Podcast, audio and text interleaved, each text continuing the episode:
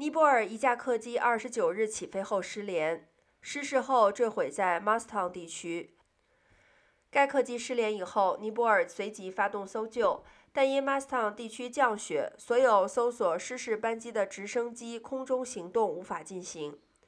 尼泊尔军方三十日上午重启了搜救，目前找到二十一具尸体。这架失事班机从二十九日旅游城市镇博卡拉起飞，准备前往卓姆索姆。坠毁地点海拔高达一万四千五百尺的海沟里，也造成了搜救的困难。